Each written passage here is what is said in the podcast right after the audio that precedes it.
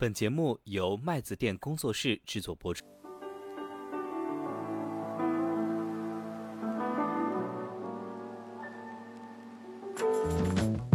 背后反映了一个整个大的环境，就是从一个努力一定能成功的年代，变成一个努力不一定能够成功的时代。能够给予一个最后再坚持下去的一根稻草，要不然就是他告诉我不行，我也能不再纠结。我觉得这是不是也是一种在当下这个大环境不确定性中寻找一种确定的一种方式？我觉得这跟你问不问呢，结果就是你能不能就是说意气风发的卷和心安理得的躺。就是说，如果你是信这个东西，并且你的确能够从在玄学的寻求当中获得内心的支持与力量的话，其实我们今天反复说的 inner peace 嘛，这个东西对你是有帮助的，那你就去信这个，或者去用这个去指导你的生活，我觉得没有问题。但它不能过于的影响你的生活，不能过于影响，不能去替代。麦子店的听友群已经开通了，欢迎大家添加微信“麦子店小二”全拼，我们也会在听友群里面跟大家积极互动，同时也可以在播客中进行点赞、留言、转发，你们的支持是我们更新的最大动力。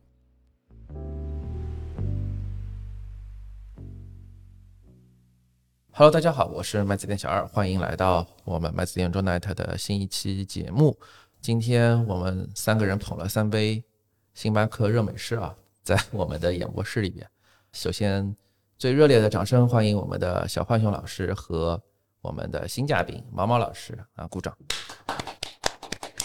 啊，毛毛老师也是你的这个第一声。敢问哪个毛？对，是子丑寅卯吗？还是？对，子丑寅卯的卯啊。哎，寅虎卯兔的卯啊。啊，这个有什么来源吗？这个其实是一个，就是天干地支当中地支的。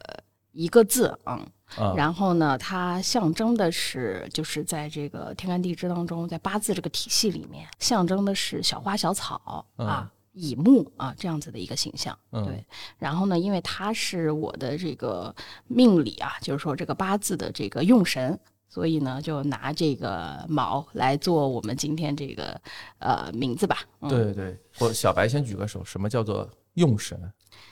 用神的意思呢，就是说在你这个八字当中啊，起到这个关键性的好的作用啊，一定是好的，是吗？对，用神的意思呢，就是说它应该是一个简称，叫喜用神。呃，有的叫喜神，有的叫用神。用神是最关键的那个好的作用的，还有喜神。呃，喜神一般就是说帮助这个用神来完成他的这个工作的。那还有别的神啊，有忌神，有闲神啊。从这个名字当中呢，就大家能了解说，它大概是，比如说忌神呢，就是说忌讳的忌。啊，就是说他在你这个八字当中不干好事儿啊，所以叫忌神。闲神呢，就是说他待在那儿啥也不干啊，也没有啥对酱油的位置啊，躺下来了，对，躺下来了，是个年轻人，零零后应该是。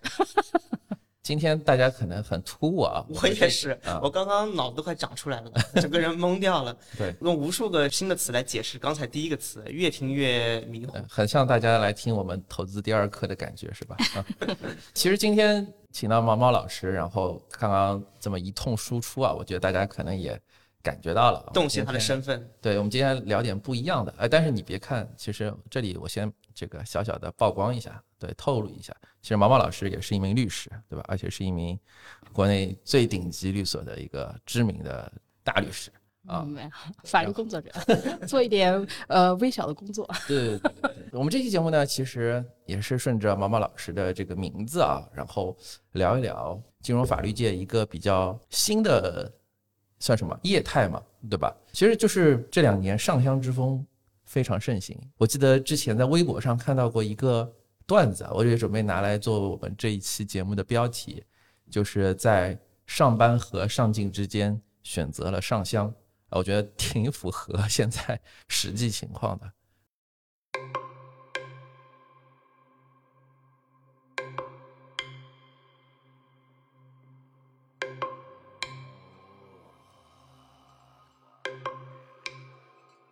我记得我大概是。十年前刚过去的时候，有一个非常深的感触，就是香港其实非常流行，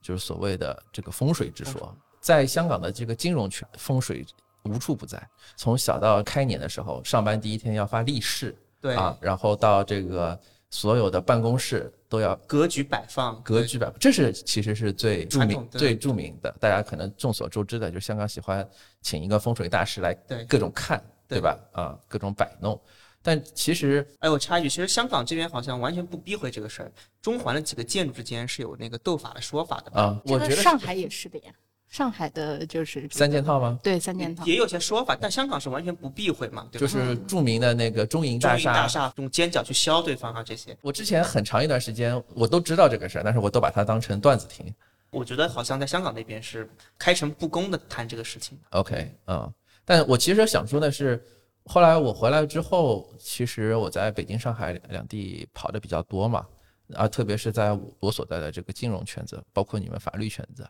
我都感觉好像就是在前段时间之前，应该准确的说，并没有很流行这一些所谓的风水啊、玄学啊这些东西。但什么时候，当我发现这个形势有扭转了，就有一天，我们之前有个 IPO 的项目迟迟的出不来，然后我们有一个北京项目组的同事，每周末都要去雍和宫去烧香。后来他跟我说了之后，我才知道现在雍和宫的香火非常旺，而且据说现在雍和宫里面大部分求事业对事业对嗯求的都是什么顶级 PE、BC 的投资人，然后各种这个 IPO 的项目的保代，然后各种法律工作者，现在变成了雍和宫的主力。对，那个小黄老师，你是不是对雍和宫比较熟？呃，对的，其实我大概也是几年前就开始听说雍和宫特别灵，你去了吗？呃，去过的，去过啊，你真的去过了？对的，去过一次，还还原过一次。我记得当时雍和宫的一些说法，就是说，首先嘛，它是诞生过这个清代的两位帝王，一个是它它的雍字来源于雍正嘛，就当时雍正在这个当上皇帝之前，作为雍亲王，他的王府，大家也知道，雍正当上皇帝的过程也是一波三折嘛，嗯，传位于四子。啊，有著名的四子和十四阿哥的这个八卦，对吧？对还有八阿哥乱七呃，一大还有呃二皇子等等，反正大家在清宫戏里可以去学习这段知识。对，然后乾隆也出生于此，嗯哦，真的吗？啊，其实对，这是乾隆出生的地方，后来也被乾隆就定位为一个皇教，也就是呃藏传佛教格鲁派的一个宗庙性的一个殿堂，OK，和这个青海塔尔寺齐名，然后好像是有什么八大国护法等等，这个往后讲就越传越玄了。嗯总而言之，反正在藏传佛教里地位也是非常高的。嗯但我前几年当时最早听说，呃，雍和宫的时候，经常会被人说雍和宫传就是求的是偏财。哦，这样子啊，啊，对，有一些例子会这么说，比如说，呃，我想快速的获得一笔资金，嗯，那么过两天我就出了个车祸，然后得了一大笔赔偿金，然后你就问灵不灵吧，经常会这么说。我以为求的偏财是我的项目想融一笔钱，然后我去用和宫求，然后第二天突然之间就有一个 VCI 过来找我融，投了一笔资是吗？我的币暴涨是吧？啊，OK，对，其实在北京这边，像藏传佛教还是有一定流行度的嘛。嗯对，然后这几年我听说，哎，讲到雍和宫，我想到一个律界的我知道的一个事情，就是有一个外所，嗯，当时有一天行政在这个发大邮件说，呃，女厕所捡到了一串雍和宫手串，嗯请问大家谁丢的？嗯，然后就看到邮件发出来一瞬间，所有人都低头看了看自己的手，包括一些男性同事 啊，当然这是外所的北京男性同事也会丢在女厕所吗 好像在北京的同事和朋友，好像很多人都去雍和宫求过那个手串，？OK，那个也是一个比较著名的法物。呃，我记得十一的时候有朋友去，那个法物就流通处就关掉了，就是人太多了，然后雍和宫应对不了这么多全国各地过来求手串的人。哦，这个现在是的，我最近项目上看到很多这个同仁手上都有灵隐寺的十八子，可能 雍和宫那边求不到。对，雍和宫那个手串也是十八琉璃嘛，对吧？嗯它还有一个手串学，就是说怎么怎么搭配，嗯会达到不同的事业上的效果，有的偏财，有的偏呃就是仕途，有的偏纯粹的商业，反正还有学业相关。总而言之，也是大有门道。哦，这样子，哎，你们这么一说，我倒是想起来，你们看我电脑，我不是录一期节目，我国庆的时候去了那个日本嘛，这是那个熊野本宫大社的这是求什么的？这是好像不算是求吧，这是一个年度的一个类似于叫御守啊，啊，对，然后这个御守是是今年的，然后正好就是我名字中的一个字嘛，啊，很巧。啊，然后我就买下来贴到我电脑上面。冥冥之中。其实我刚刚在录节目之前，我在想，哎，我其实跟 今天这一趴没什么关系。突然发现，赫然你们说到这一点，我是不是人或多或少的都有一些玄学的这个萌芽在心中？哎，你这么一说，嗯，我觉得其实是挺有道理的。听说你最近有一些这个项目上也碰到了一些玄学的事件，有一家比较著名的外资私募的投资机构，呃美元基金美元基金对，嗯然后他们做项目的时候呢，就一直的对这个时辰有讲究。啊呃，之所以知道是时辰呢，因为他们每次给到我们的这个签约时间呢，都是精确到两个小时，比如两点到四点，四点到六点，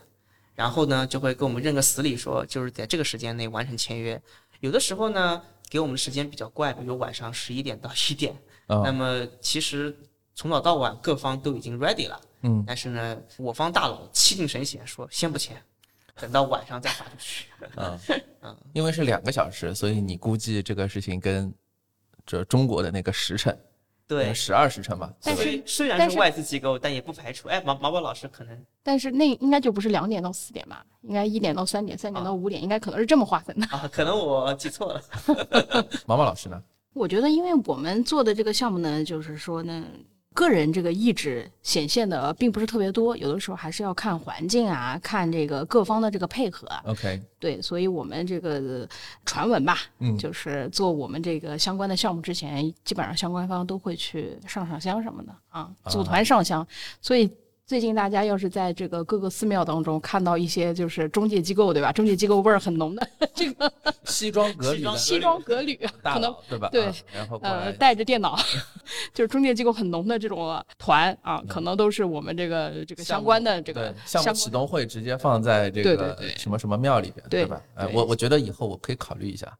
然后拿着还有一个关键特征就是，呃，在平安箱和这个发财箱当中肯定会选发财箱，对吧？然后巨大的这个一束发财箱，每一个人都领啊。OK，嗯，除了这些还有什么吗？小黄小老师，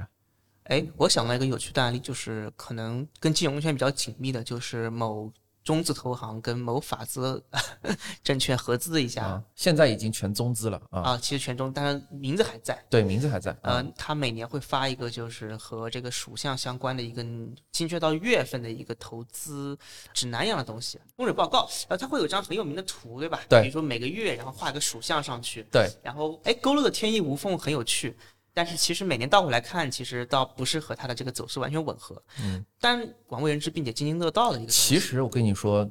这个报告是在香港出的嘛？对，哎，啊，这个香港出，它其实是一个类似于，如果我非要说的话，有点像年度挂历，你知道吗？啊，风水挂历这样的东西。对对对，它其实更多的是说当伴手礼，就是每年啊，古早年间大家不是喜欢送挂历嘛？啊对对对，就是说挂历上画什么呢？有些人画对吧，画画风景，有些人画美女，但这个就画风水嘛。在香港觉得挺习以为常的事情，对，但是因为这两年这个境内这个上香之风盛行，然后又是自媒体发酵的比较多，然后每年出来的时候呢，就国内大家又要在宣传去，哎，新的一年这个风水挂历又出来了。是嗯，其实这样讲的话，其实国内也有某家证券之前也发过这个相关的研报，然后就被处罚了，然后就被处罚了。然后他刚发完嘛，监管就说那个嗯严禁使用严禁使用天天干干地支地支来预测股市做研究报告。然后这个毛毛老师，你是不是也有耳闻？嗯，有耳闻。嗯，当时有几个就是玄学圈的朋友还跟我吐槽，因为据说这个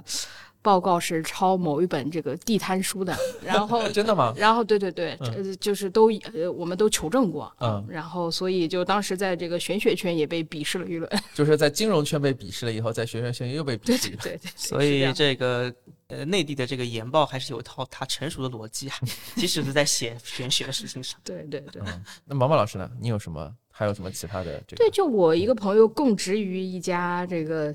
投行吧，嗯。嗯，在境内的投嗯行的交易部门嗯。啊，然后他每一年这个整个这个交易室的这个所有人员的座次，嗯。跟老板的这个坐在老板的某个方位，嗯。以及他这个灯啊哪几盏是亮的，哪几盏是灭的嗯。啊，都是要找老师算过啊，每一年都算，对，所以每一一年都排座次，对，每一年做座次都不一样。对每一年座次都不一样。然后就是你坐在后面，并不是因为你是 senior 的员工，对的，不是因为你是高级员工，更大的可能是你今年比较旺老板，是吧？对对哦，你说到这个，这个是外资对吗？对，啊，其实像有一些就是民俗或者是这个说迷信吧比较重的地方，比如潮汕那边，嗯好像很多潮汕的公司老板就是会根据这个八字来来 HR 筛选人，嗯，然后也会养一些吉祥物放在公司，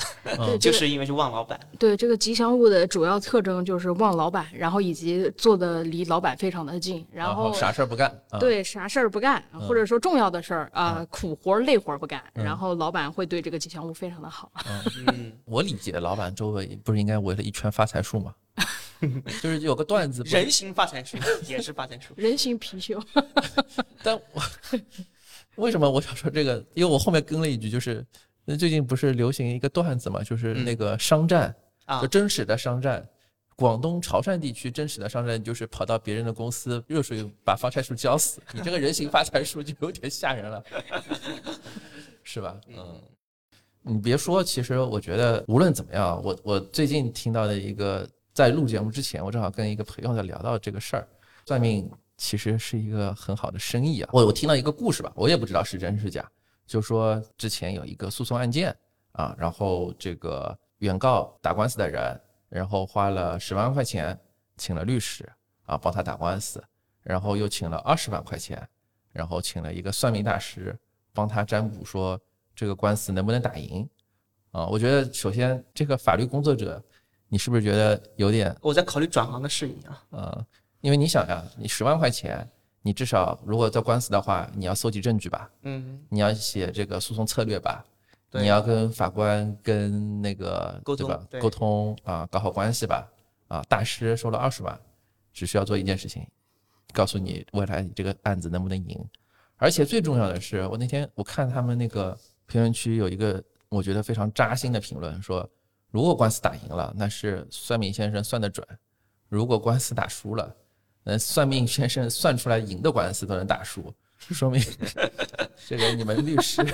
责任全在律师。责任全在律师是吧？啊，是不是现在已经变成了一个新的流派或者生意是吧？对，所以我之前一直觉得这个玄学是有一点点投机取巧的，因为他左、就是左右两张嘴嘛，都由他正反逻辑由自己解释。嗯，我觉得很像股票评论员对吧？嗯 我真的想说这个，嗯 就像这个研究员一样，你给到的信息最后总是一个可以通过模棱两可的话术去解决嘛。涨也是你有理嘛，跌也是你有理嘛，总之就是你有理。哎，其实我还比较好奇一个事儿，你有没有发现这段时间流行的玄学跟之前至少我年轻的时候流行的不太一样了？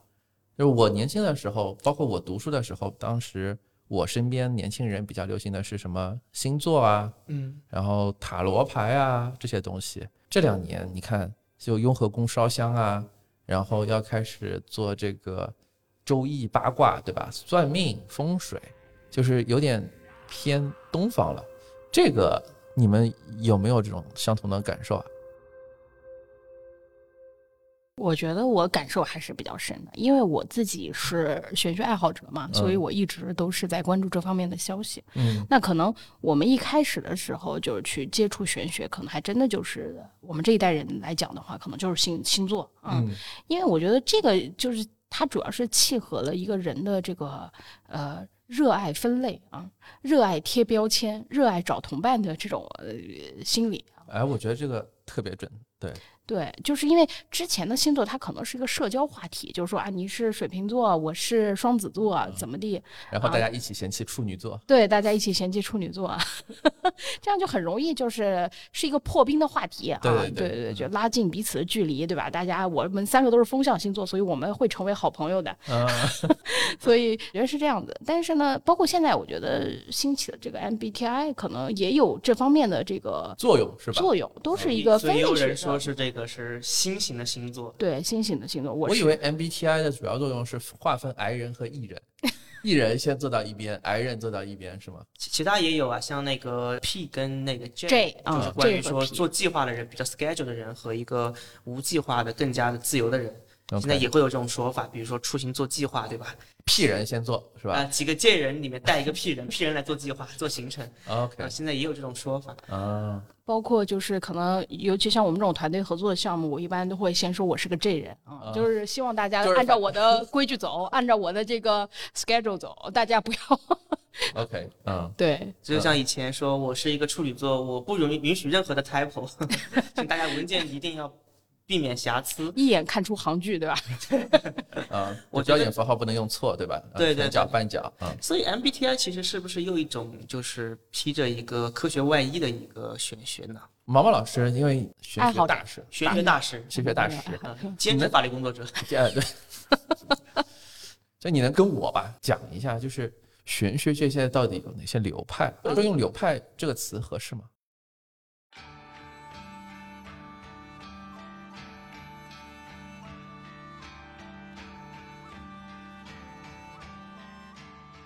我觉得没什么，就是大家主要还是讨论嘛，啊、就是可能因为现在也没有一个什么呃大佬，或者说就是专门做这个命理学史的啊。当然有一些命理学史的专家，嗯但是呢也没有说一个盖棺定论的东西啊。嗯刚才我们小二老师说的嘛，就是说一开始的时候我们接触这个玄学，肯定还是从这个星座。啊、来引发了我们的这种兴趣啊，就说啊，这个分类还是有点这个道理啊，有点这个意思啊。但是呢，呃，随着这个你去了解这个星座，乃至了解这个西方占星学，呃、嗯然后再啊、往后你在这个圈子里经营久了哈、嗯然后你也会发现中国也有一套这个体系。嗯那么它主要还是分为这个西方的这个体系跟中国的这个体系。嗯那么这些年呢，中国的可能因为我我自己个人感觉啊，就是说它这个越来越被挖掘的深了、多了，啊然后讨论的也多了。我觉得这可能跟这个现在这些年的这个文化自信啊，呃，也有关系这个。祖国繁荣富强，对对对，大家会发现说，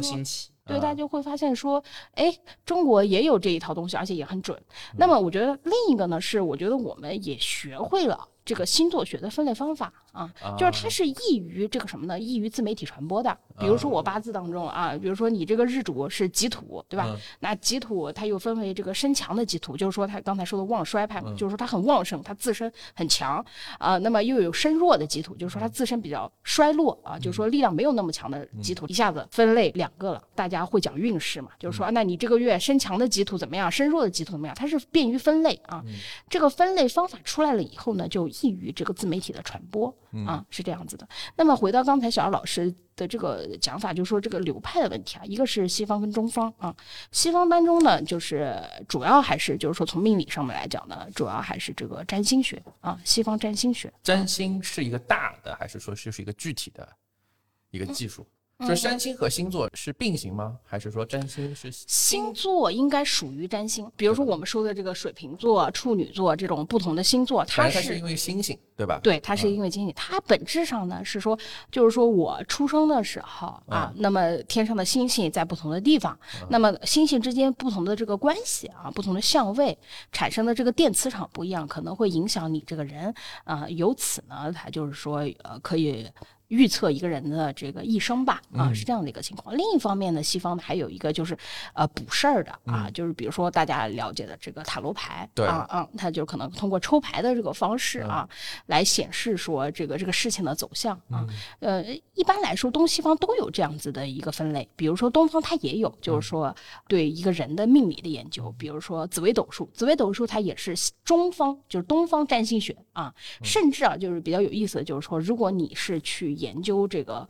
命理学的啊，比如说啊、八字啊。呃，占星学就是西方占星学也好，东方的这个占星学，这个紫微斗数也好，最后大家得出的结论应该是大差不差的啊，就是说，真的吗？对对对，这个都是有哦验证的啊，这个都是有验证。那么还有呢，就是东方的还也也也有卜筮这一块儿，可能它是周易这一龟壳向下的，对对对，从最远古时期对吧，我们做这个把这个龟壳烧一烧开始啊，那么到后面呢六爻啊这些都是可以，就是它是一卜筮儿的一个体系啊，嗯对。我不知道小胖小老师，你是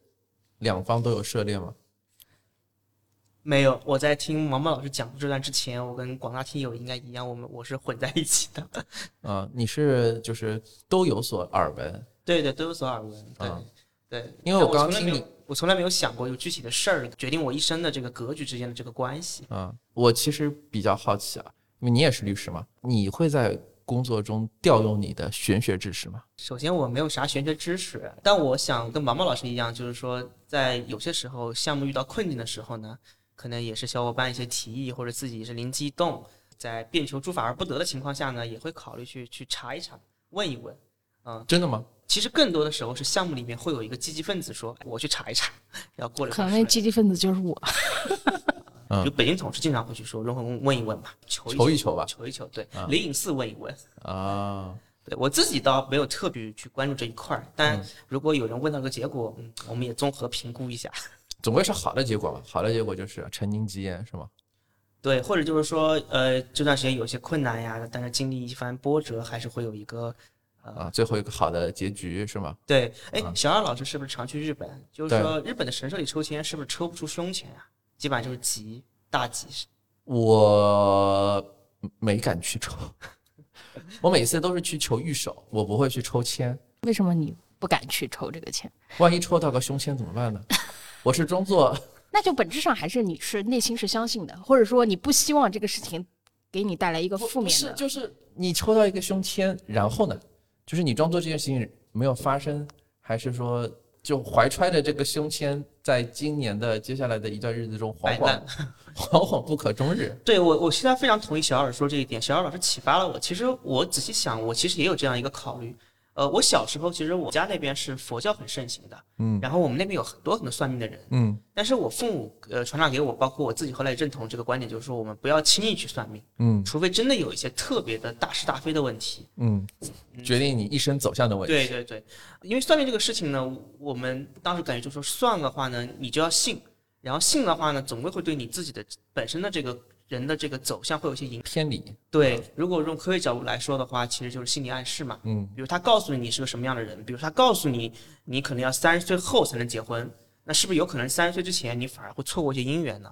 我觉得这个东西就是一个不可去过多评价的一个东西。嗯所以这可能也是我自己就可能从小就对算我整个一生的命运这种事情不太有兴趣的一个点。我觉得这个还是要掌握在自己手里。对，这一点上，我好像是个理性派。我觉得浣熊老师话不能说太早，因为就是我身边发现好几个例子啊，都是父母在很小的时候，就是可能刚出生没多久，找了一个当地的大师给他们详批八字啊，就是精细到流月啊，可能到了这个人是三十多岁啊，可能人生就是基本上稳定以后啊，父母就拿出这张纸来告诉他，并且前面的基本都你看一眼。对吧？你看我小时候给你算过，但是父母之前是不会告诉这个人的，但是后续基本上很多事情都会一一应验啊。当然是要这个老师靠谱的情况下，明白了，我这就回去拷问爸妈，对，是不是藏了纸？对，那毛毛老师呢？你会吗？您的意思是我会算吗？是吧？就是你会在，因为作为一个法律工作者嘛，我其实特别好奇的就是，因为正常来说，大家会比较普遍会这么认为吧，就法律工作是需要一颗严谨的头脑、理性的思维，对吧？然后我不知道你会在什么时候去动用你的玄学知识，或在你的本职工作中。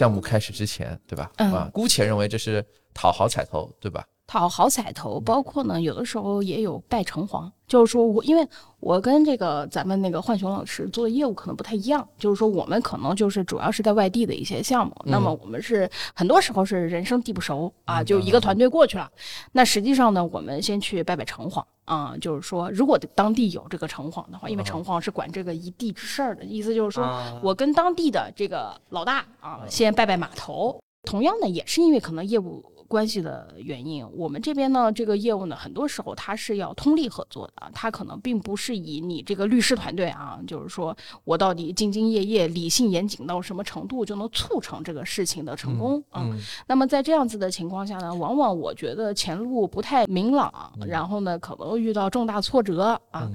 或者说是就是说不太清楚这个事情的走向的时候，就是啊呃自己已经殚精竭虑，然后把自己的百分之一百贡献出来了，但人力所不能及的时候，对啊对，我得看一看大概是什么情况啊，但是调用的也比较少。调用的也比较少，因为怎么说呢？我们都知道这个事物的发展是曲折的，往往困难都是有的啊。呃，只是说当就是说极端的环境下啊，承受着极端的压力跟极端的困难的时候，可能会去问一问啊。对，有没有什么具体的例子？也是有一些具体的例子的，而且呢，就是说，因为当时呢，可能某一个项目吧，就是说压力比较大，然后呢，面临的这个压力呢，主要是社会压力啊。嗯在这样子的情况下呢，可能就是说，我就去补了一卦啊啊，补了一卦以后，应该是。呃，今年上半年补的卦嗯啊，然后预测的是今年下半年的事儿。目前来说的话呢，跟这个卦辞啊，嗯基本上都是一致的啊。能不能多透露点那个卦词是啥？卦辞是这样子的，就是说一开始呢，它是一个呃凶卦啊，嗯就是说呢是酷刑，因为我看的是《周易》的这个原文啊，那么它是一个酷刑，就代表了呢是当时当地的一个情况，就是当时我们做这个项目的一个情况，就面对着极端的压力啊，然后有极端的困难，然后呢每一天这个精神跟甚至是肉体上面，因为你每一天都在呃跟各方啊来做这个博弈，博弈啊，甚至是极端的对抗的场面啊，嗯这样子。那么的确是应了这个卦辞嘛，就是说啊酷刑啊，而且他的这个。酷的。嗯对对对对，酷刑。然后后面呢，他有一个变爻，变爻以后呢，他就是说呢，当时的讲法是说，呃，某人啊嗯，他他是一个追捕逃犯的一个卦卦辞，嗯追捕逃犯啊嗯，案件当时应该是不涉及这个诉讼的，或者说不涉及刑事诉讼的嗯啊，也就是说没有这个追捕逃犯的这个情况。我当时就看不懂这个挂词，但是现在已经应验了，就是啊有一些人已经进去了。哦，哦，没有，我就是有点触动。你触动啥了？我也有这种呃穷途末路的案子，想要去问一问。嗯，你私信一下毛毛老师。我我其实比较好奇的，就是比如说有的时候，比如项目推进的不是很顺利啊什么的，你会哎，比如说出门的时候先看一看黄历啊，然后再决定自己今天穿什么衣服、化什么妆，或者说今天带不带伞出门，背哪个包，有吗？会有。啊、就当然这个是一个个体的事情啊，因为我是一个资深的玄学爱好者，嗯。所以在某一些项目，然后比较大的项目关键时期，或者说极端困难时期，嗯。那段时间我可能需要在玄学上面获得的这个心理依靠比较多的时候，嗯。我每一天都会看黄历啊，都会看这一天的这个流日的情况啊，嗯。那么决定我那一天穿什么衣服，戴什么首饰啊啊，比如说那一天我就是要洗水啊，要用水的力量啊，那么我可能那一天就穿一身黑的啊，然后水是黑是吗？啊对水是黑色的啊，啊可能就穿一身黑色的啊，哦，对，就是以这样子的方式吧，我觉得获得一些心理上的能量啊，有吗？很有穿完之后就穿完之后心非常安定，inner peace 是吧？对，出门非常的自信。我本来在想说，如果说真的花很多时间，比如说去择时，或者说去换衣服，嗯嗯、做一些配饰的打扮，会不会太消耗这个精力，并且也会打乱就是自己本来的布置？比如说，本来你上午的会你一定要挪到下午，但是刚刚听毛毛老师这么一说，我觉得也好理解，因为说如果你获取的是精神力量的话，其实对嗯你还是有帮助的。这叫做磨刀不误砍柴工，对不对？其实这个熟了以后吧，嗯就是说你也也不也不耗时间 是吧不？花时间，你早上只是打开那个黄历的软件看一下今天的这个干支的情况，你大概就能知道你今天了然于胸对，了然于胸啊。对，而且减少了你做选择。你知道女哎生搭配什么穿搭，这个对时尚的理解可比 这个部分要花费时间太多了。对，嗯，决定今年最流行的新款，还不如看一看。消灭了选择困难症，反而提高了效率。对对对，对，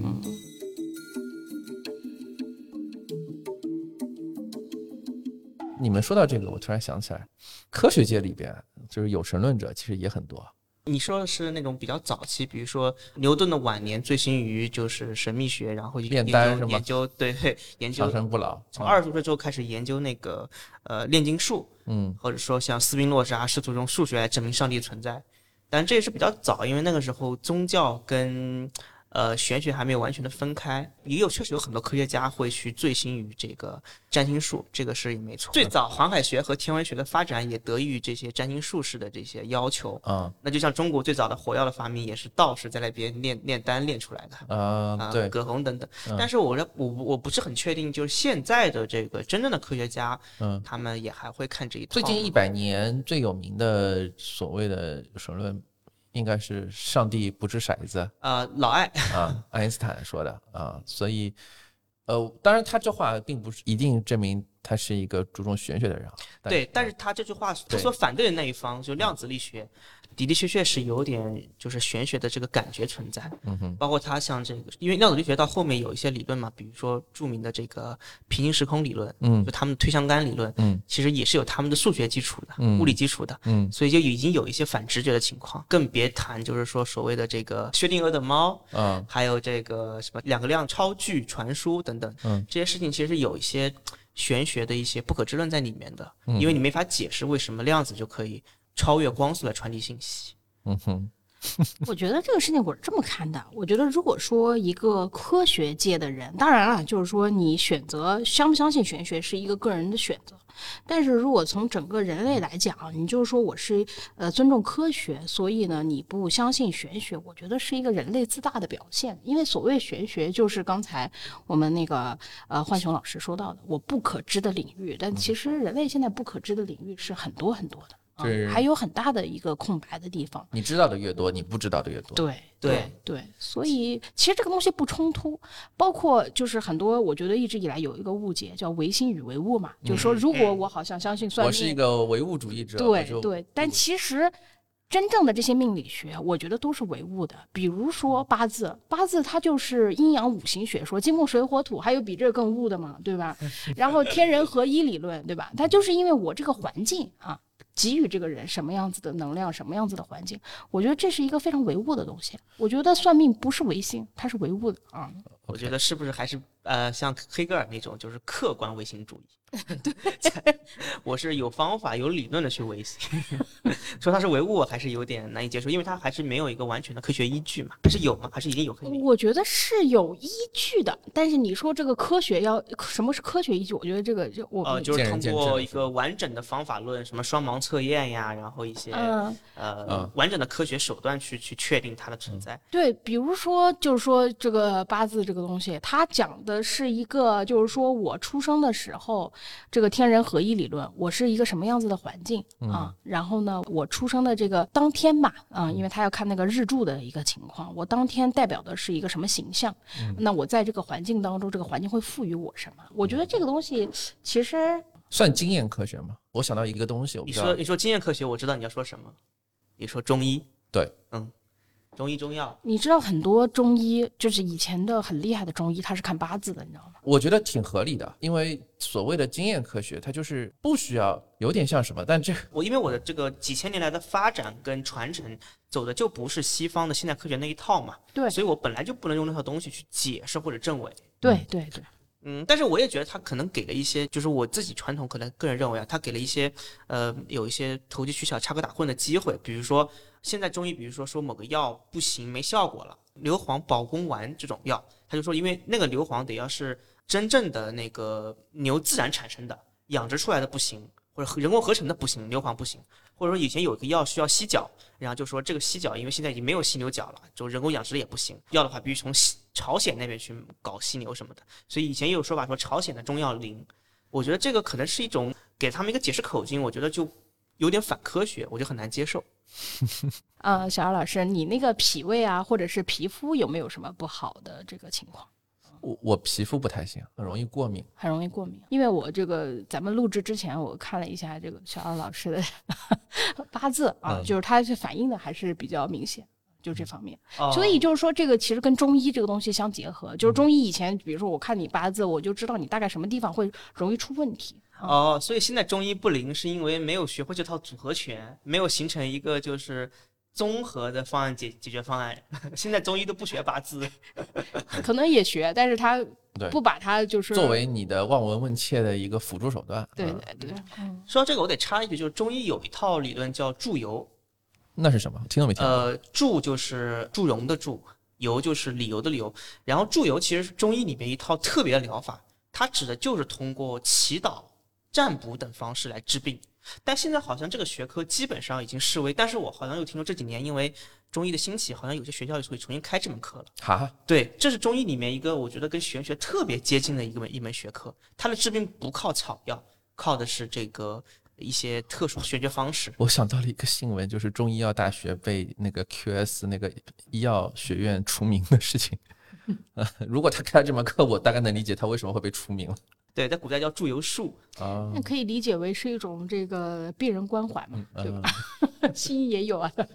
呃，主打一个让病人提高他的 inner peace，对吧？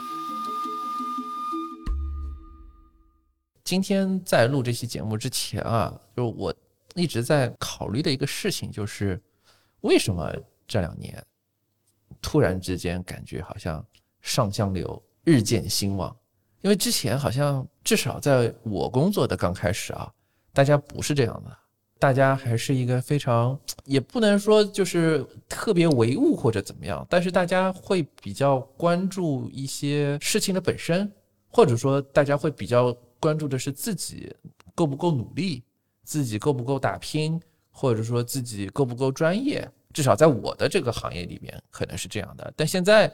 我做很多的项目啊，或者碰到很多的人，说的事情是：哎，我去见一个投资人，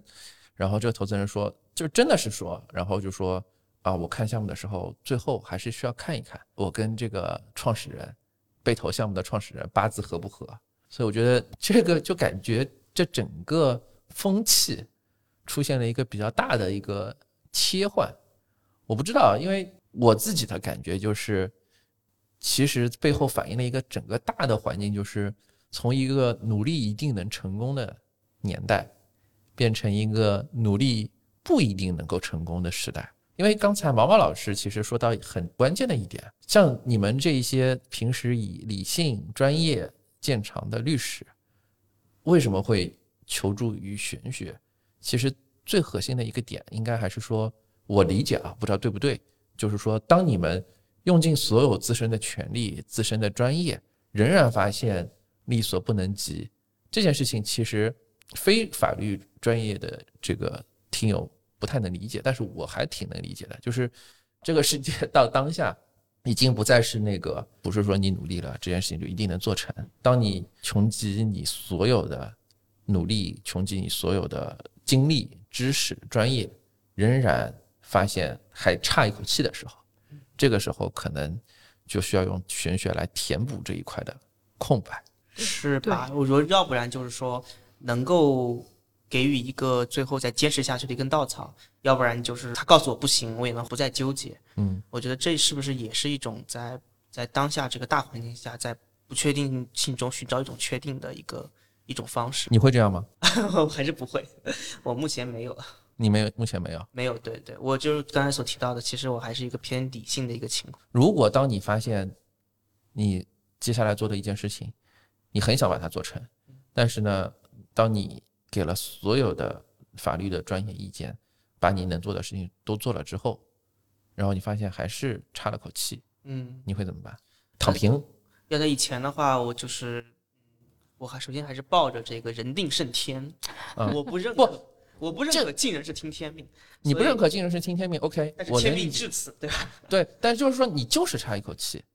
你会比如说再去就是说就是从一些犄角旮旯里边再去找你还能做的事情吗？对对会这样，就是说还是去坚信卷自己卷自己，呃，对，要不卷要不躺嘛，其实就两种嘛，嗯要不卷自己，要不就放弃这个事情嘛。嗯但是也真的是刚刚我也刚才也说有个项目嘛，嗯所以我会再问问毛毛老师，我可能也有这种情况，可能内心真的有点挣扎，我也想去了解一下玄学能不能给予我一些指引。嗯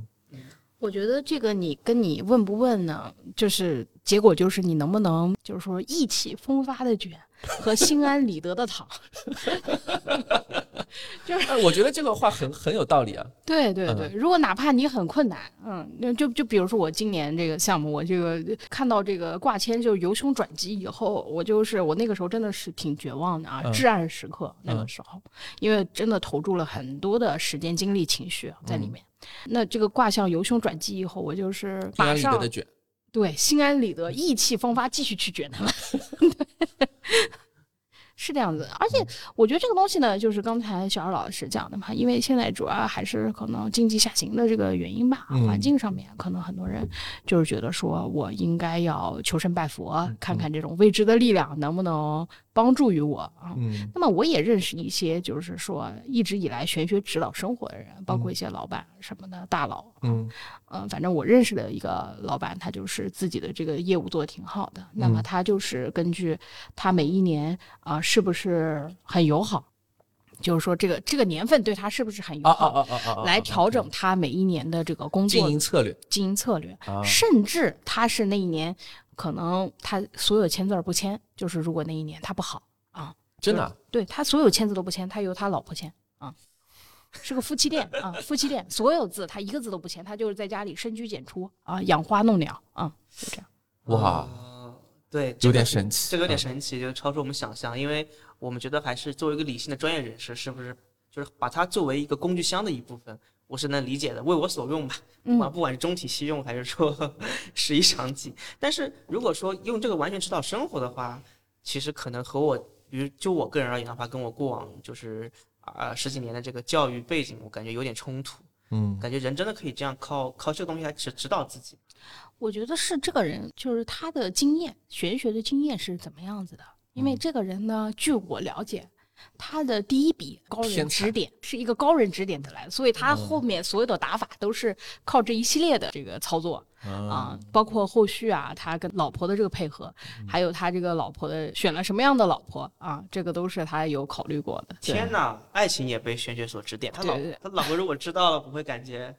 那你要知道，就是从他老婆的这个角度来讲的话，他自己他老婆也很他是他老婆很信就没关系。非常非常稀缺的，你知道吗？就是啊众里寻他千百度，啊，对对对对，蓦然回首，那人八字正好忘我，对吧？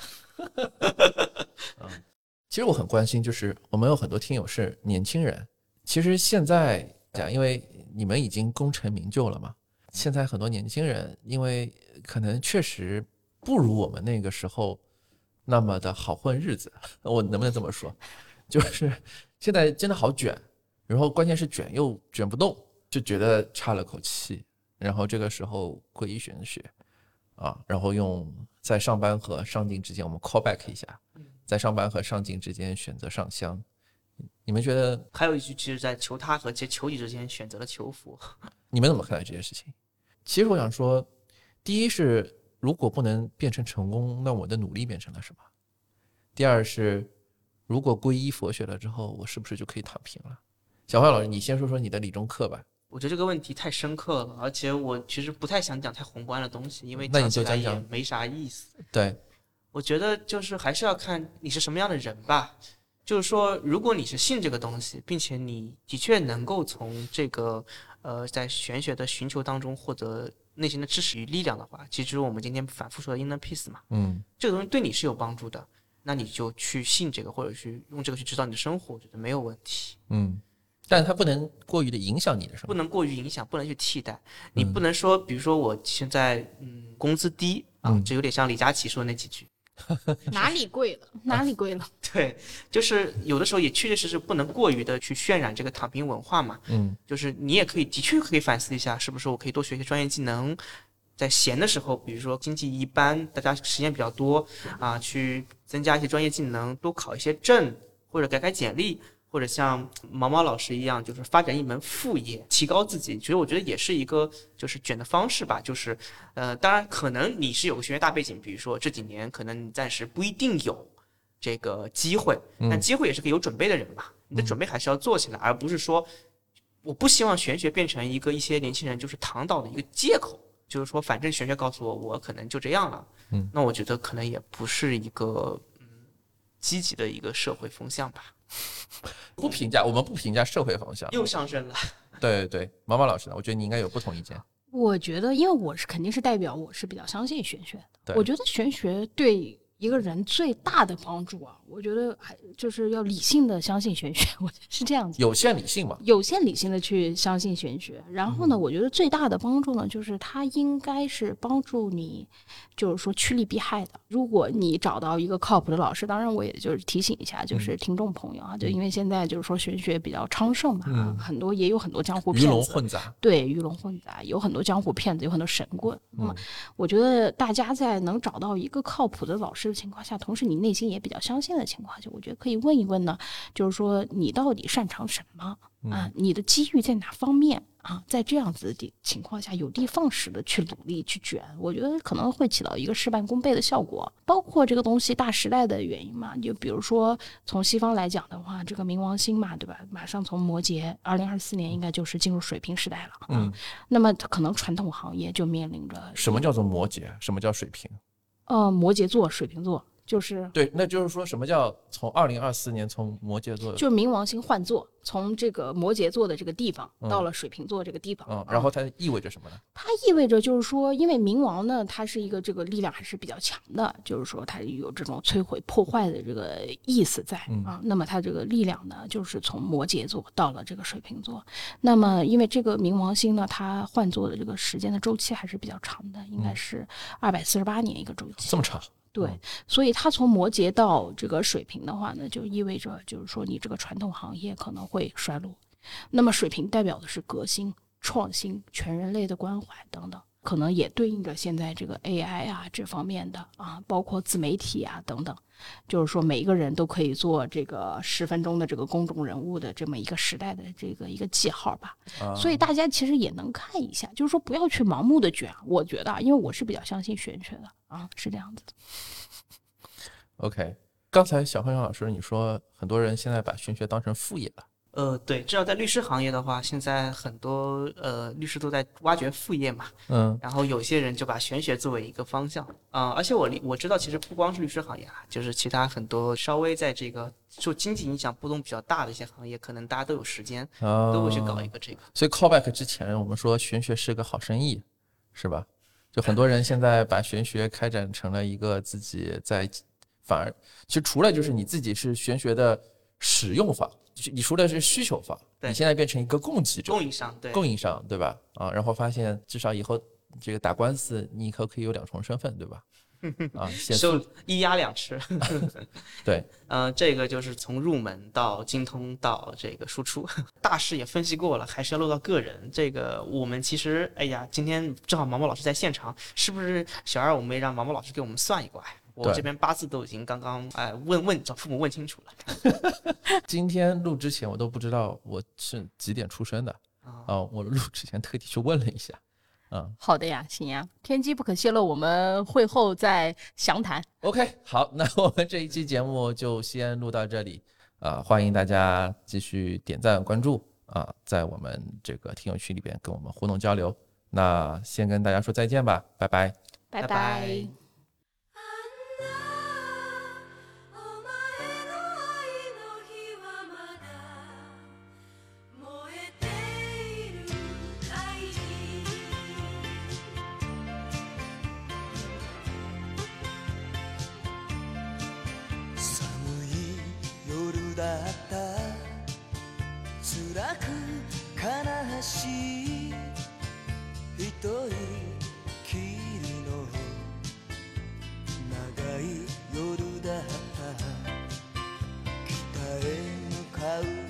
う容疑者は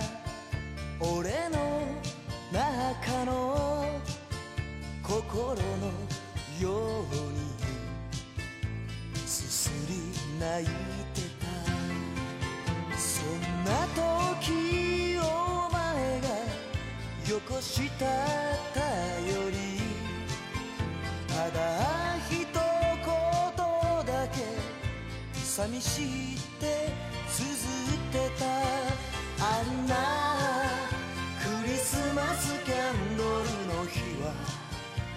れているかあんなお前の愛の火はまだ燃えているかい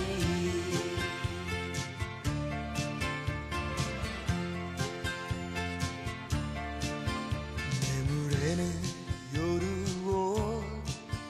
いくつも数えて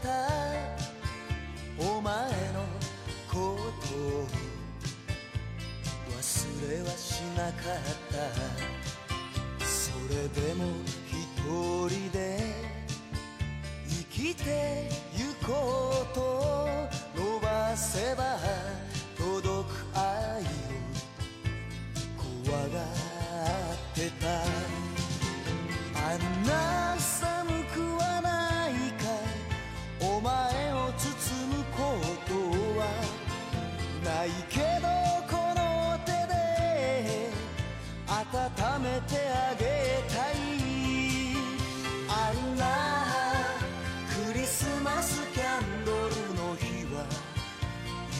feliz.